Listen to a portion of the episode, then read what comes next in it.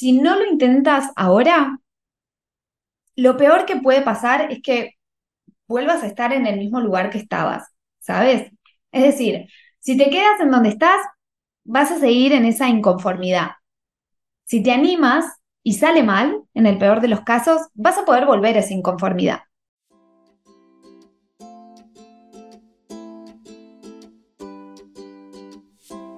Hola, soy Laura Orzaiz y me encanta hablar de marketing, redes sociales, mindset y todo lo que hay detrás del fascinante mundo del emprendimiento.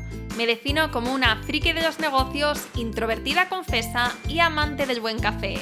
Después de cuatro años de altibajos materializando mis ideas, me decidí a crear Yo Emprendedora, un espacio de inspiración, formación y empoderamiento femenino para salir de nuestras cuevas, aprender de las mejores y hacer mucha piña entre nosotras. Piensa en este podcast como tu ratito semanal para desconectar del día a día y reconectar contigo, tu negocio y tu misión. Y si quieres más, entra en yoemprendedora.es. Ahí encontrarás toda la información para apuntarte al club online y los coffee dates que mando todos los viernes. Sube el volumen que empezamos. Hola Guri, ¿qué tal? Bienvenida al podcast.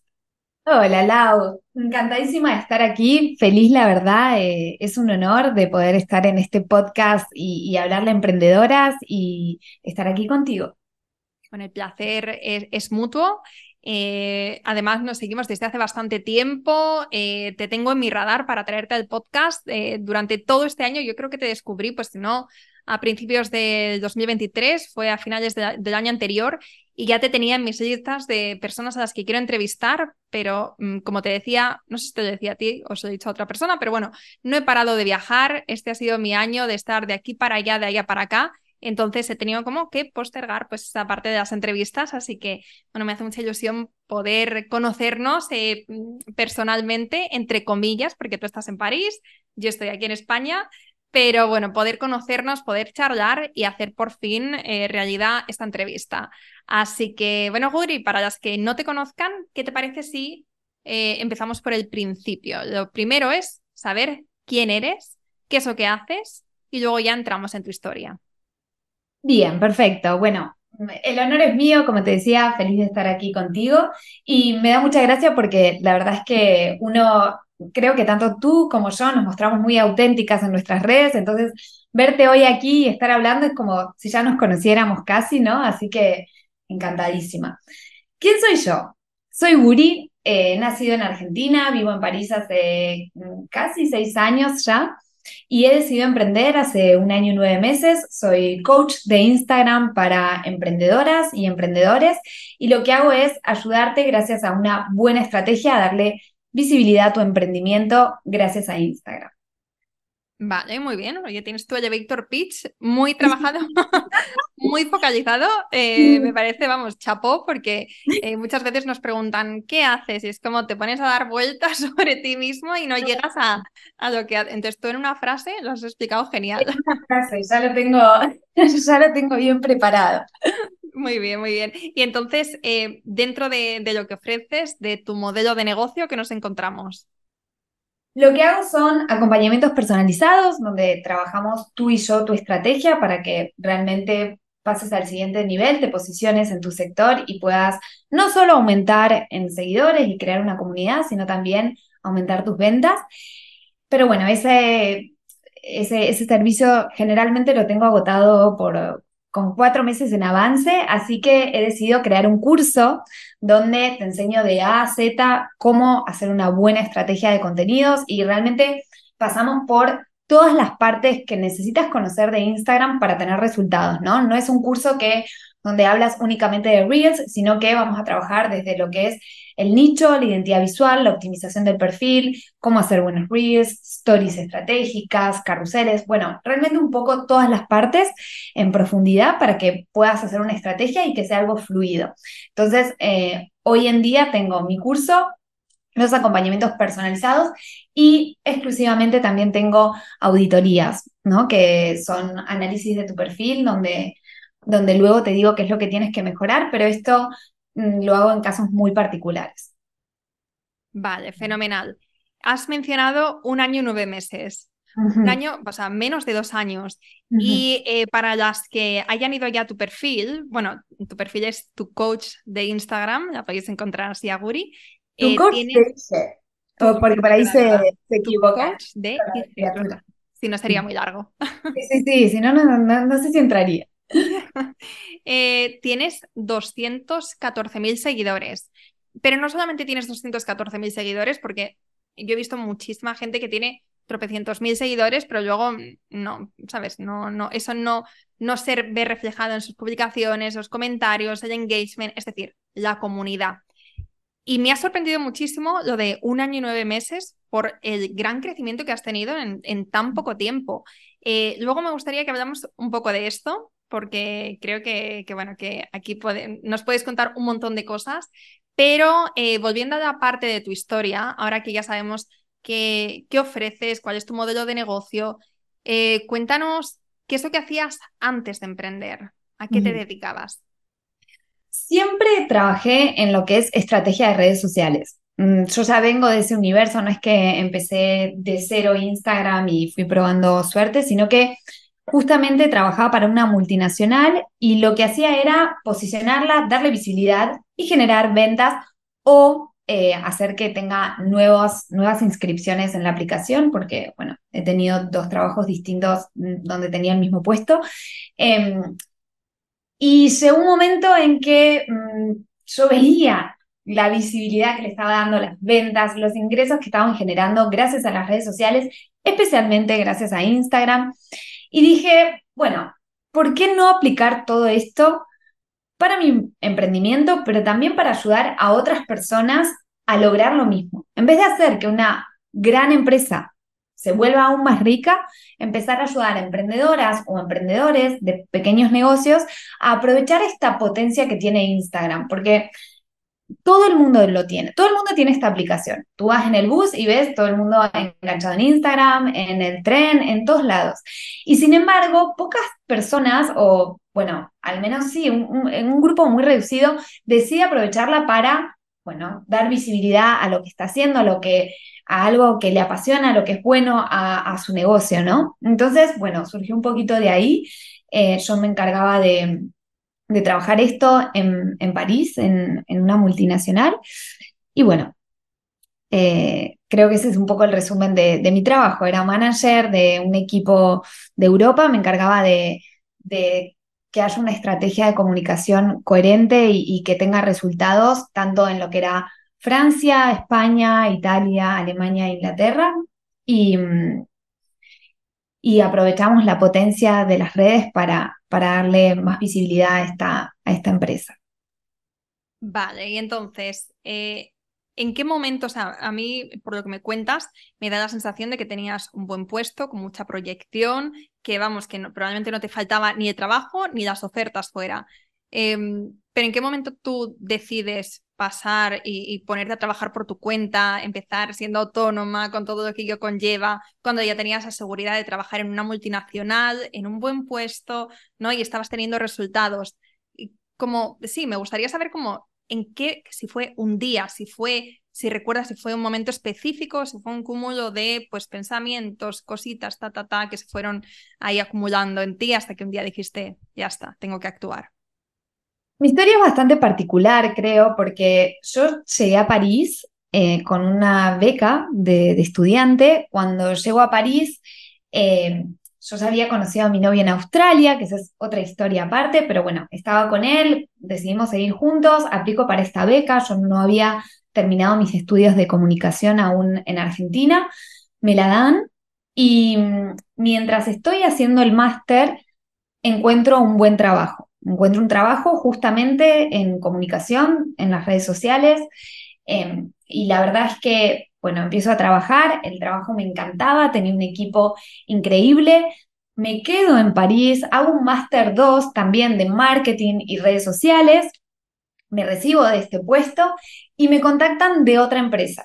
Yo corría con la ventaja de poder hablar el español nativo, ¿no? También hablo inglés y bueno, y el francés.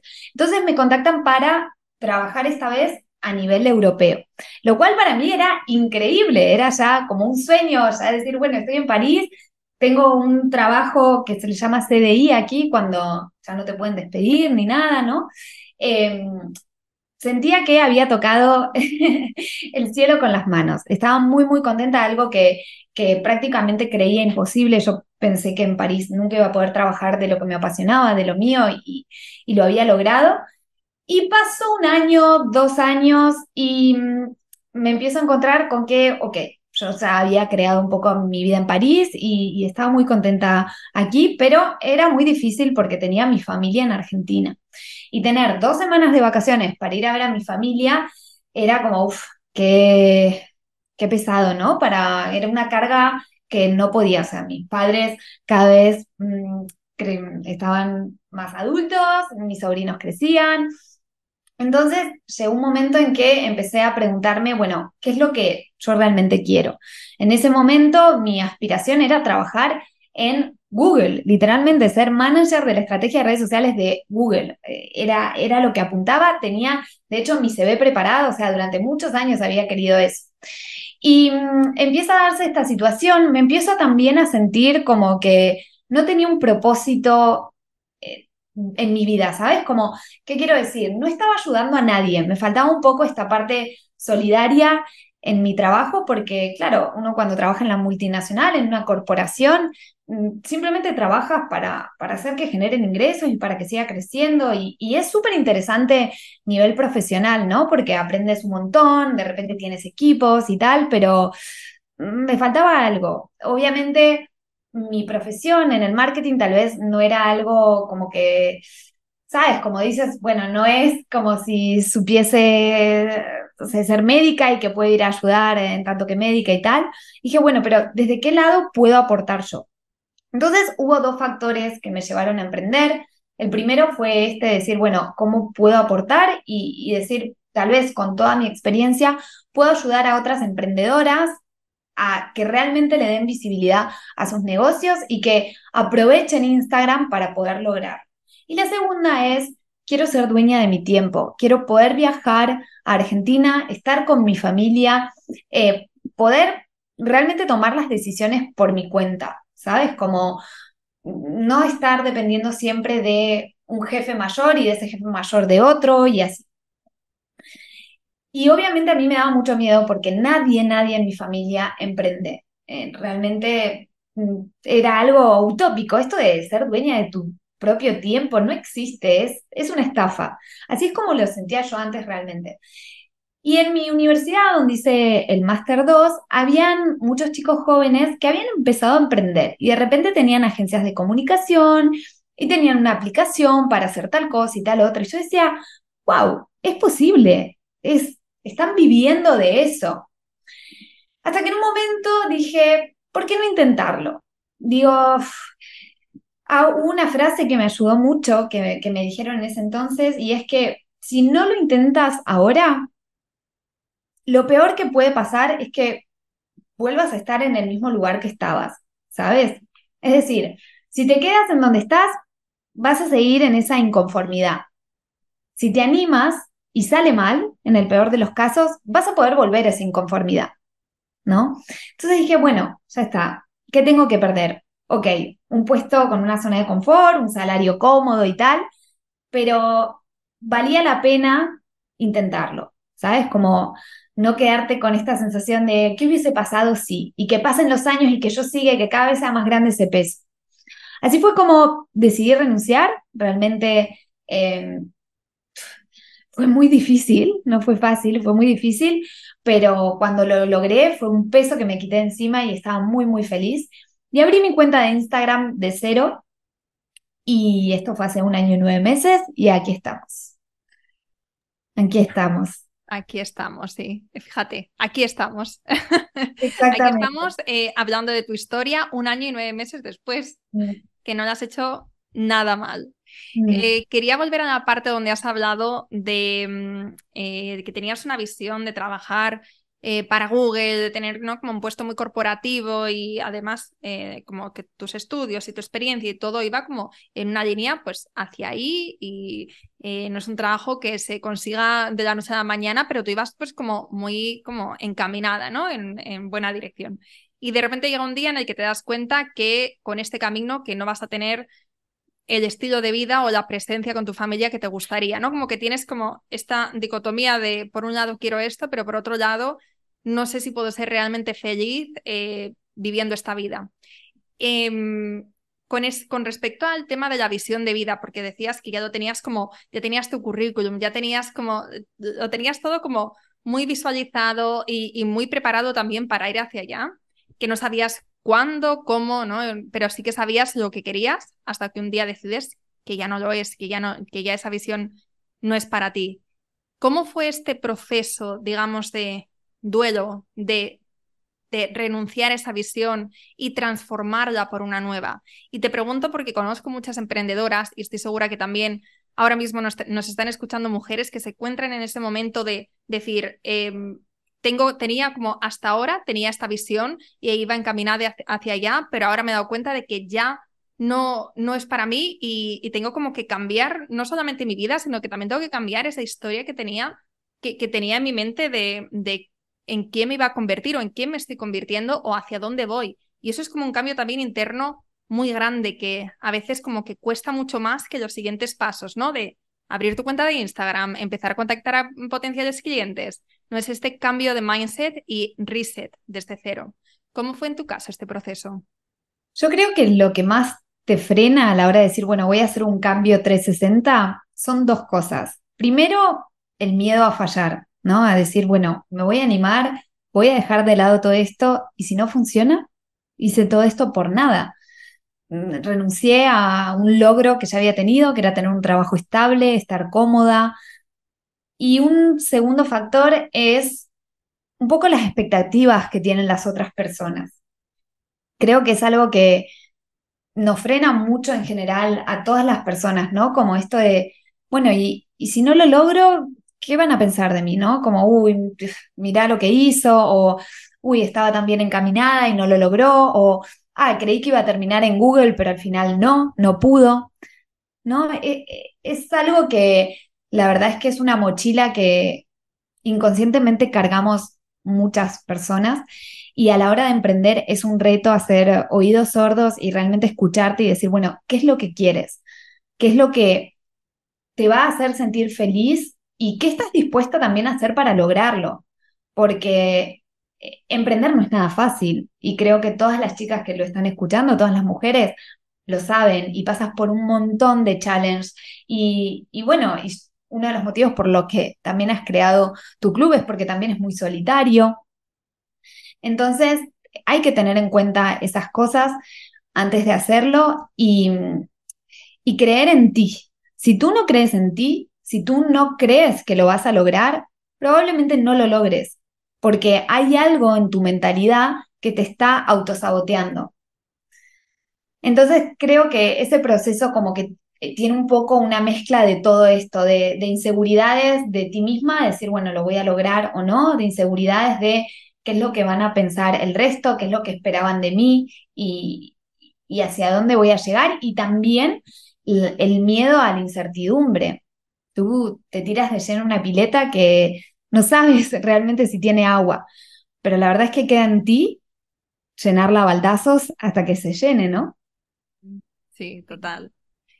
Em, también has comentado esto, eh, bueno, que tú tenías como este objetivo de ser dueña de tu tiempo y que parecía que sonaba un poco estafa, ¿no? Y además es que nos han dicho tantas veces, incluso dentro del mundo del emprendimiento, ¿no? Como la gente que te vende que, que vas a estar trabajando en la playa en el con tu ordenador y demás, que eso es una mentira.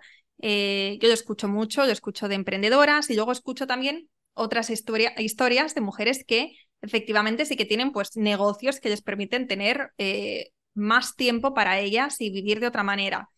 Em, o sea, a mí me hace mucha gracia cuando escucho esto de es mentira que vas a tener tiempo, es mentira que vas a tener dinero, porque pienso, bueno, depende, ¿no? Cada negocio y cada emprendedora es un mundo. ¿Cómo lo vives tú? Yo no lo puedo creer. yo, yo alucino con, lo que estoy viviendo y, hace dos años nunca me hubiese imaginado que, esto podría pasar, ni siquiera cuando empecé mi emprendimiento. Yo cuando empecé mi emprendimiento dije, voy a aspirar a tener una entrada de, de, ingresos que me permita vivir, pero que tenga esta libertad de poder viajar, ¿no? De poder ir a ver mi familia y continuar trabajando desde ahí.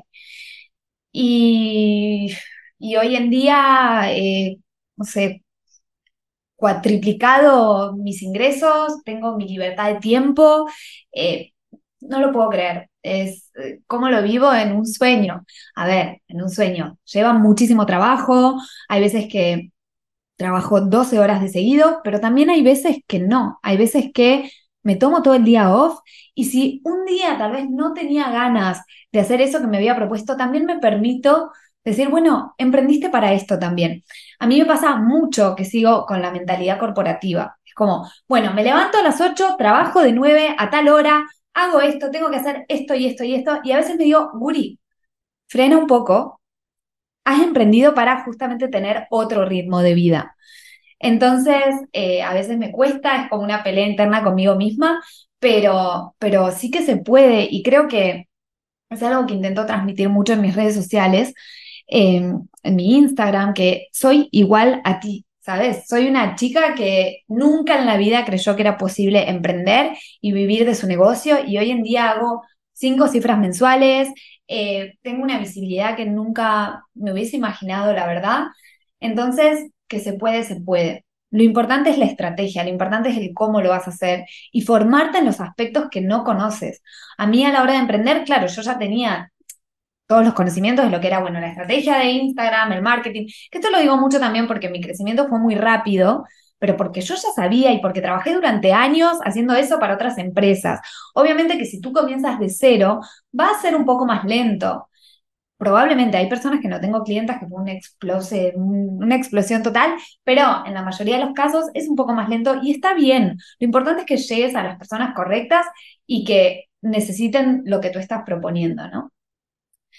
Entonces, creo que me fui un poco por las ramas a tu pregunta, pero, pero sí, soy, creo que soy un ejemplo de, que renuncié a mi trabajo, de que lo di todo, porque realmente trabajé muchísimo al principio y que lo logré y que tú también puedes lograrlo si te propones. Sin duda es eh, muy inspirador lo que nos comentas. Y hay una cosa que, que acabas de decir y es la parte de Em, al final no sabes lo que no sabes, ¿no? En tu caso, tú tenías experiencia en redes sociales, entonces eso aceleró mucho el proceso. Yo ahora digo, un año y nueve meses, qué fuerte, ¿cómo lo has conseguido? ¿No? Es, es eh, alucinante el crecimiento exponencial, pero al final lo que no estamos viendo si no conocemos tu historia es que has estado años aprendiendo y, poniendo en práctica todas estas estrategias eh, con unos y con otros clientes y sabías. Entonces, cuando no sabemos estas cosas, cuando empezamos desde cero, eh, y hablo a todas mis, mis Juanitas Palomo, esto es una expresión española, hacer a Juan Palomo, yo soy mucho de eso, eh, pero cada vez más me doy cuenta de que eh, cuando quieres empezar algo desde cero o cuando quieres acelerar el proceso, qué mejor que acudir a una persona que para lo que sea, ¿no? pero que ya ha caminado ese camino que tú vas a caminar y que te lo puede em, sé, que te lo puede hacer un poco más ligero, que te puede dar pues estos puntos clave que te puede ahorrar muchos baches, mucho tal, porque es que al final el conocimiento está ahí y el éxito se puede volver a reproducir. El éxito no es único para unos o para otros. Totalmente. Eh, el hecho de poder contar con personas que ya han pasado por lo que tú necesitas es esencial.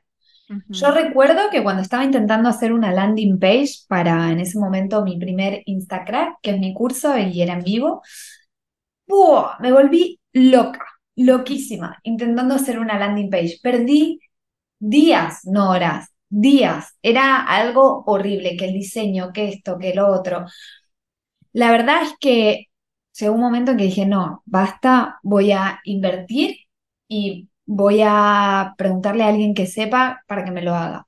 Fue la mejor decisión que tomé en mi vida y fue la primera en, en invertir en todo lo que es de mi negocio, porque yo al principio también, aquí para darte de alta como emprendedor y que los impuestos y qué tal, yo directamente contacté a alguien porque era muy complicado, intenté hacerlo yo imposible y desde entonces trabajo con, con un contador que, que me ayuda con ello.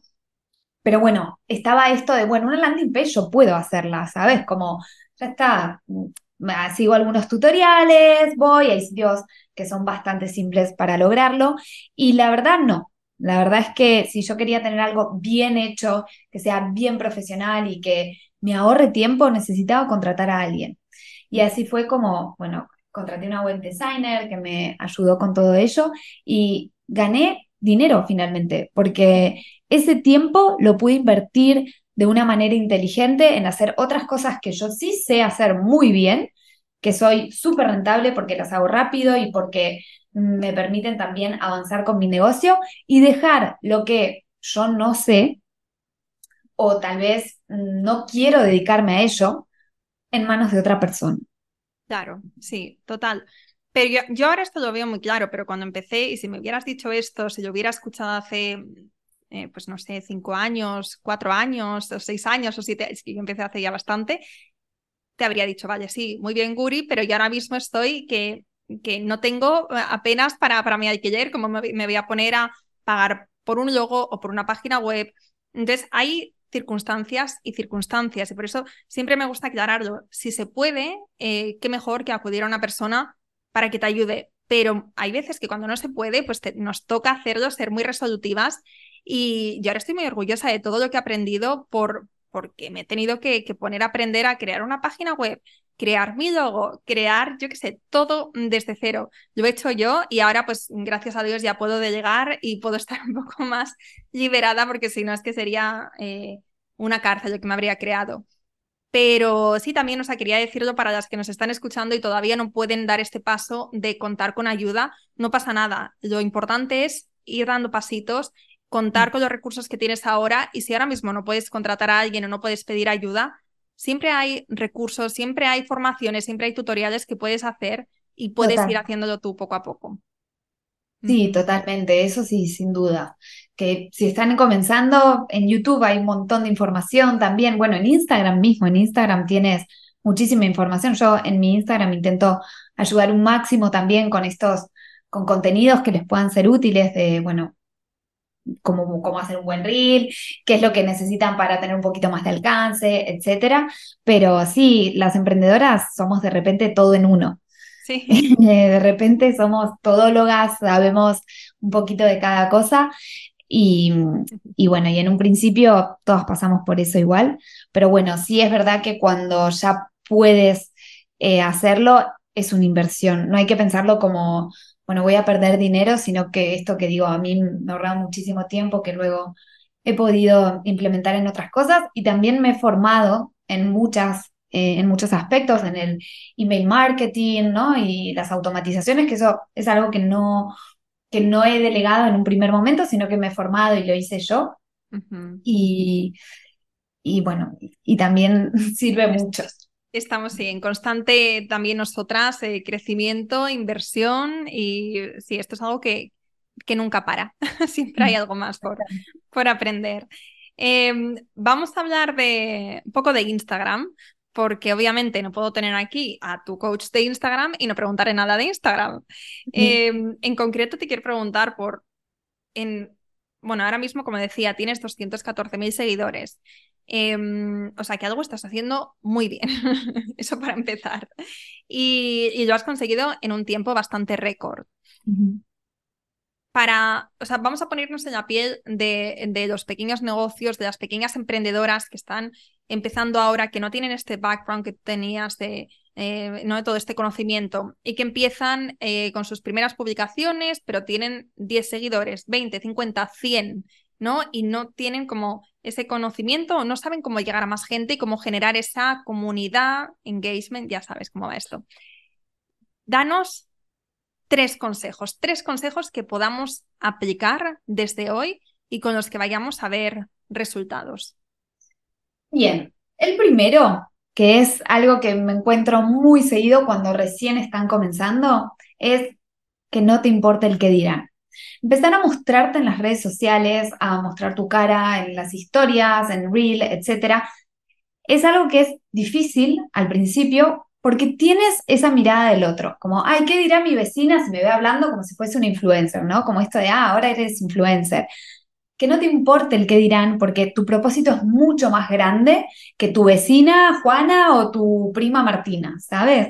Entonces, eso es lo primero. Háblale a la cámara como si tuvieses, como si fueses Britney Spears, no sé, realmente tienes mucho para aportar, porque si no, no hubieses comenzado tu emprendimiento. Entonces, hazlo, aporta ese valor. Haz que las personas te conozcan, sea auténtica, no tengas miedo a mostrarte como eres. No hay nada más lindo que ver a una persona genuina, sobre todo hoy en día, aunque las redes sociales están llenas de fakes, de situaciones irreales de la vida, de aspiraciones imposibles de lograr a veces. Entonces, eso es lo primero. Empezar a mostrarte. La verdad es que cuando te muestras generas una conexión y eso es lo que hace comunidad. Muchas veces dicen, no, pero yo no quiero mostrarme frente a cámara, no es lo que... Está bien, puedes no hacerlo. Pero tienes que saber que si no lo haces por este miedo, por esta vergüenza, por estás desperdiciando una, un método muy fuerte para conectar con personas que si te hubiesen visto antes, tal vez hubiesen tomado tu servicio o comprado tu producto porque es porque les gusta la historia que hay detrás. Entonces, ese es el primero que es la base. El segundo, que realmente piensen a quién están ayudando. Eh, probablemente esto lo hayan escuchado mucho de definir el nicho, pero es muy importante. Hay muchas veces que se cae en esto de, bueno, tener alcance por tener y de repente ponen un vídeo de un gatito o de que no tiene nada que ver con el emprendimiento y eso al final es perjudicial, porque está llegando un público que sí, le interesó el gatito, pero que no te va a comprar. Entonces, ¿qué sentido tiene tener 20.000 personas si al final nadie te compra?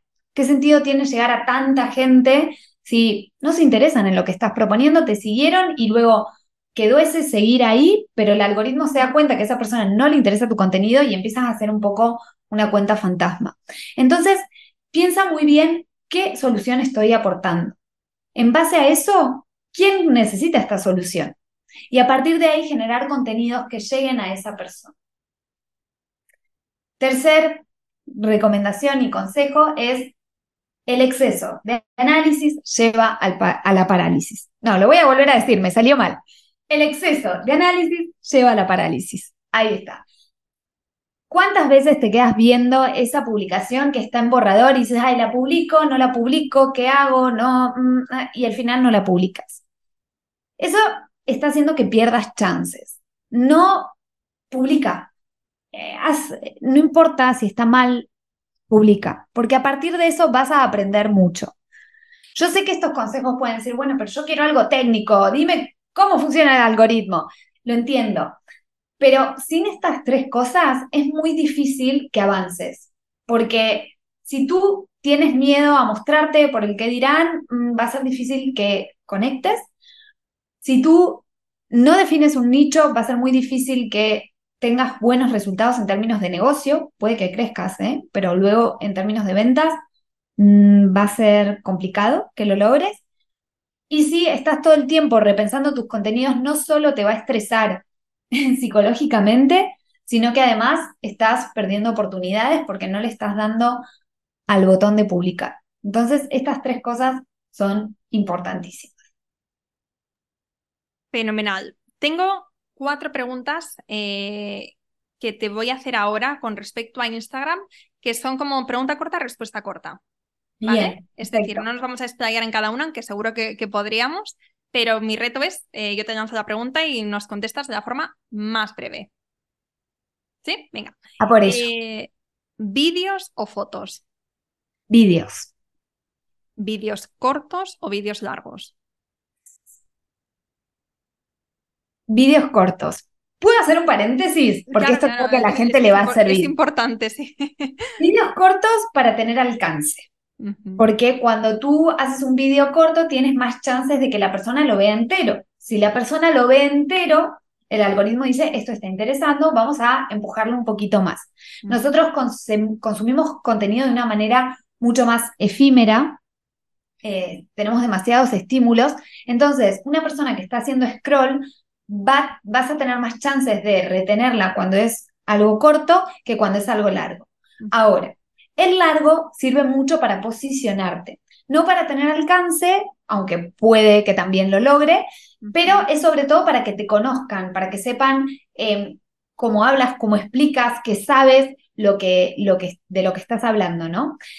Esto dicho, voy a decir corto.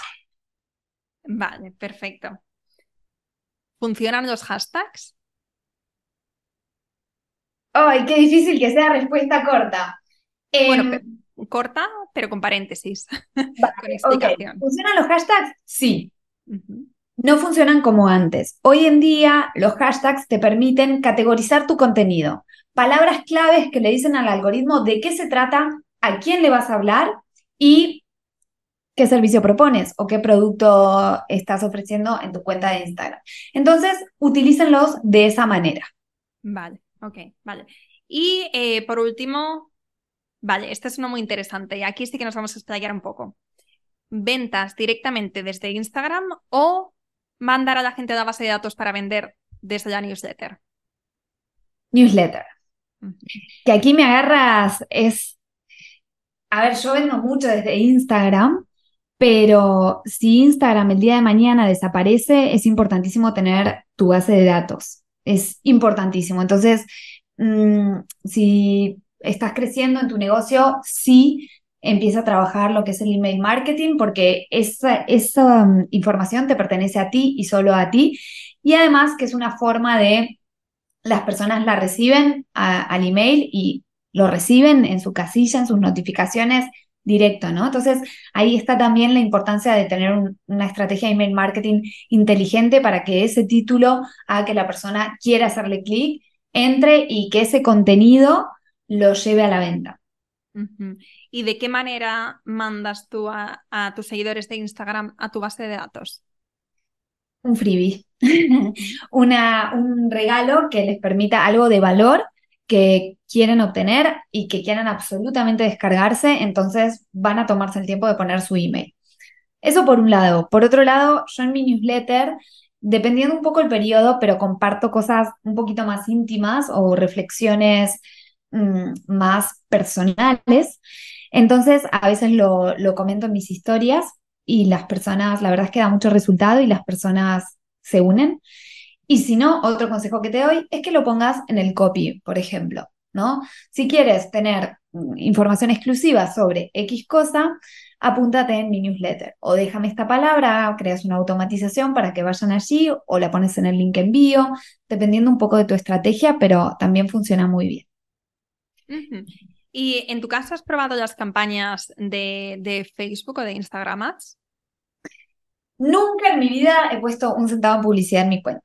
Jamás, jamás, jamás. Eh, me especializo en tráfico orgánico y quiero continuar con eso. De hecho, en un momento mm, empiezo a trabajar con, con un equipo que, que bueno, me, me, asesoraba un poco en lo que era, bueno, cómo vamos a empezar a evolucionar en mi negocio, ¿no? Como, bueno, hoy en día tienes esto, ¿cómo vamos a hacer para ir creciendo? Y me dicen, lo que vamos a hacer, o lo que te recomendamos más bien, es que pongas 5 centavos de publicidad para analizar las métricas. Y dije, no, porque eso va a quedar en mi legajo y, para mí es importante ser 100% transparente con eso y demostrar con mi propio ejemplo que se puede crecer orgánicamente, que Instagram sigue creciendo, seguimos teniendo mucho contenido y, y, cada vez es un challenge tal vez más grande, pero es posible si tienes una buena estrategia.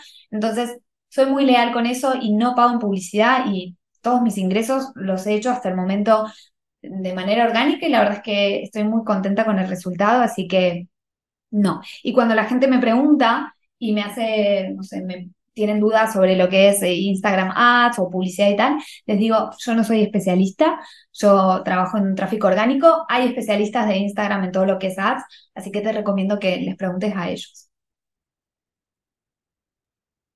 Sí, ahora. vale, perfecto, perfecto. Vale, tengo dos preguntas más que te quiero hacer. Eh, una es de, desde la perspectiva más personal de emprender y luego ya otra sería eh, una pregunta que te han dejado nuestras anteriores invitadas del podcast y eh, que está más enfocada a la parte de Instagram. Entonces, son preguntas que podrías hablar también largo y tendido sobre ellos, pero como llevamos ya 38 minutos de entrevista y, sé que tienes una agenda ocupada, pues entonces también te lanzo de reto de, contestar de una forma pues al grano.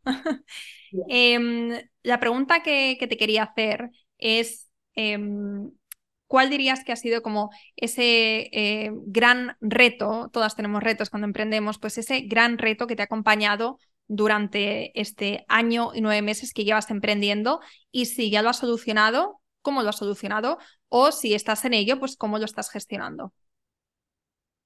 Creo que hay un reto que pasamos mm, todas las personas también y es el síndrome del impostor, ¿no? Es algo que tienes continuamente desde que inicias hasta que, hasta que ya eres grande en lo que haces, siempre lo vas a tener ahí.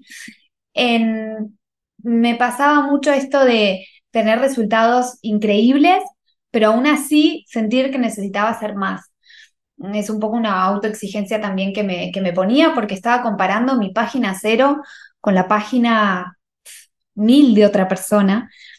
Y yo decía, bueno, pero yo quiero llegar a eso y no importaba, tenía 100 mil seguidores y generaba tanto dinero, pero tenía que hacer más y tenía que hacer más, ¿sabes? Como era como esta, esta exigencia y si no lo lograba era como, ay, no seré tan buena, síndrome del impostor, ¿no?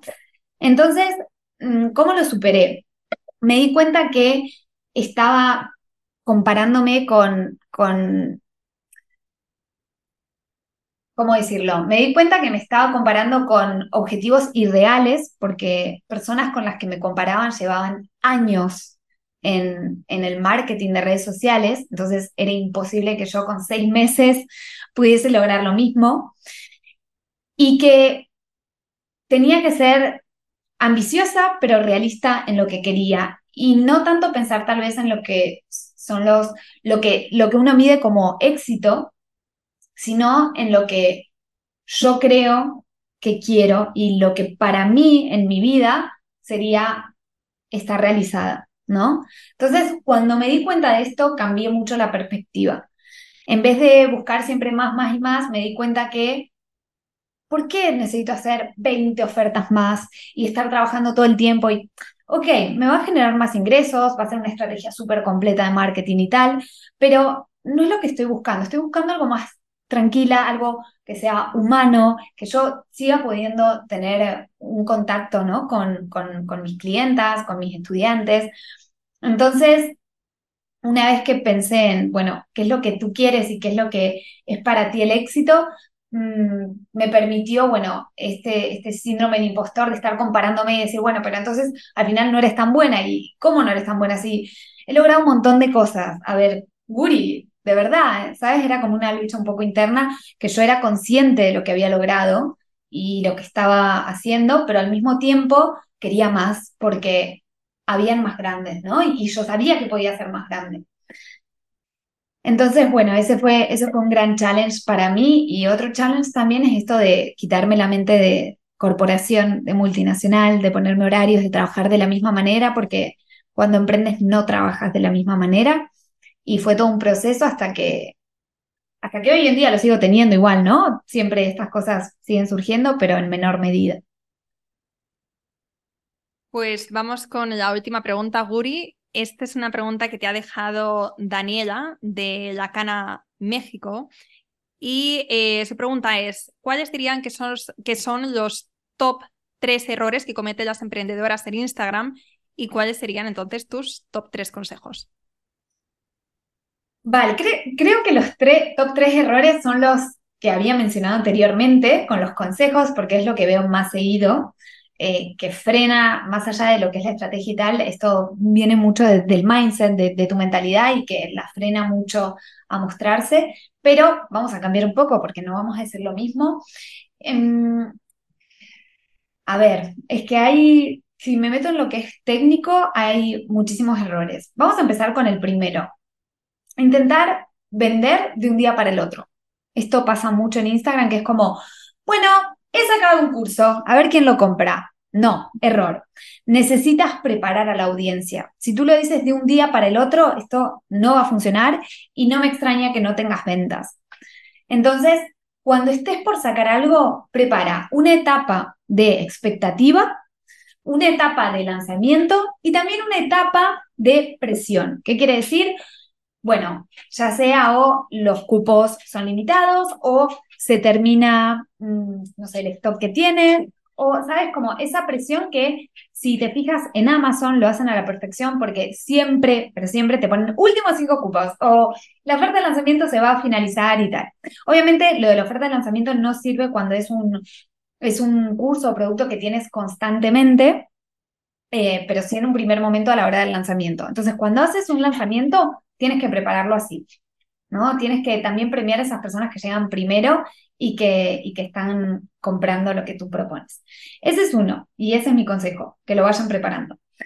El segundo error es intentar que todo sea perfecto en la identidad visual, en el post, que esté todo bien y tal. La perfección no existe. Entonces, no intentes que todo sea extremadamente bonito y tal, porque al final las personas no se van a dar tanto cuenta. Sí, enfócate en aportar algo a la persona. Aportar valor, pero ojo, aportar valor no significa dar información. Tú puedes aportar valor cuando inspiras a alguien o cuando eh, le haces reír o cuando siente empatía esa persona contigo. Entonces, desde ese lado vas a conectar, vas a posicionarte y vas a generar un vínculo con, con tu comunidad. Y el tercer error, hashtags en la biografía.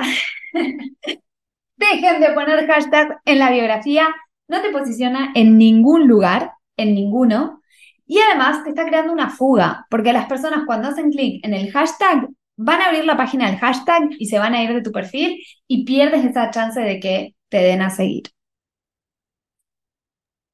Perfecto. Oye, pues qué, qué forma más buena de terminar esta entrevista, así con estos top tres consejos muy, muy estratégicos.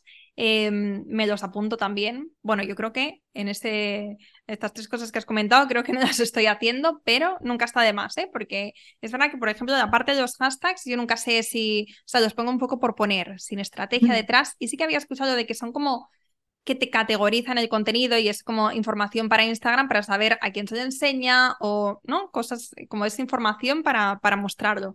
Pero lo que, pero bueno, sí, siempre hay como muchas preguntas y si dejo de usarlos o no los uso. Así que bueno, eso, esa pregunta mía, que se lo he hecho también a modo egoísta, eso también me ha venido muy bien. Eh, bueno, Guri, pues hasta aquí nuestra entrevista. Antes de terminar, cuéntanos dónde te podemos encontrar. Bueno, me pueden encontrar en Instagram y en cualquier red social como arroba tu coach de IG. Obviamente Instagram es donde estoy mucho más activa, así que me pueden, me pueden contactar por ahí si tienen alguna duda, si me quieren decir algo o lo que sea, que estaré encantada en ayudarles. Perfecto, pues Guri, muchísimas gracias por, por esta entrevista, por este ratito, por lo que nos has compartido. Y bueno, seguimos en contacto. La verdad es que, como te decía, alucino lo que has conseguido en un año y nueve meses, entre paréntesis, teniendo en cuenta todo lo que sabías antes, ¿vale? Que esto no es un, em, un éxito repentino, sino que es una pues, causalidad, no casualidad, causal, perdón, no casualidad, sino causalidad de todo lo que vas aprendiendo por el camino, pero aún así te, te felicito porque, porque es una pasada. Y nada, te seguiré muy de cerca también porque creo que si has conseguido esto en tan poco tiempo, ya veremos en, tres, cinco años. No, encantadísima de estar aquí. Felicitaciones a ti también. Has creado una comunidad hermosa y me parece maravilloso este aporte que le haces a las emprendedoras que escuchar experiencias diferentes. La verdad es que, que tú des espacio para esas voces y para que otras personas detrás de, Spotify o donde escuchen el podcast se sientan conectadas y que puedan resolver dudas o al menos inspirarse y animarse a, a lograr sus metas. Me parece maravilloso, así que gracias a ti. Espero que te haya gustado este episodio y si es así, me encantaría que dejaras una reseña en iTunes, en Evox o en la plataforma que escuches tus podcasts. Esta es la mejor manera que tienes de apoyar el podcast y su continuidad. Muchísimas gracias por quedarte hasta el final y seguimos la próxima semana.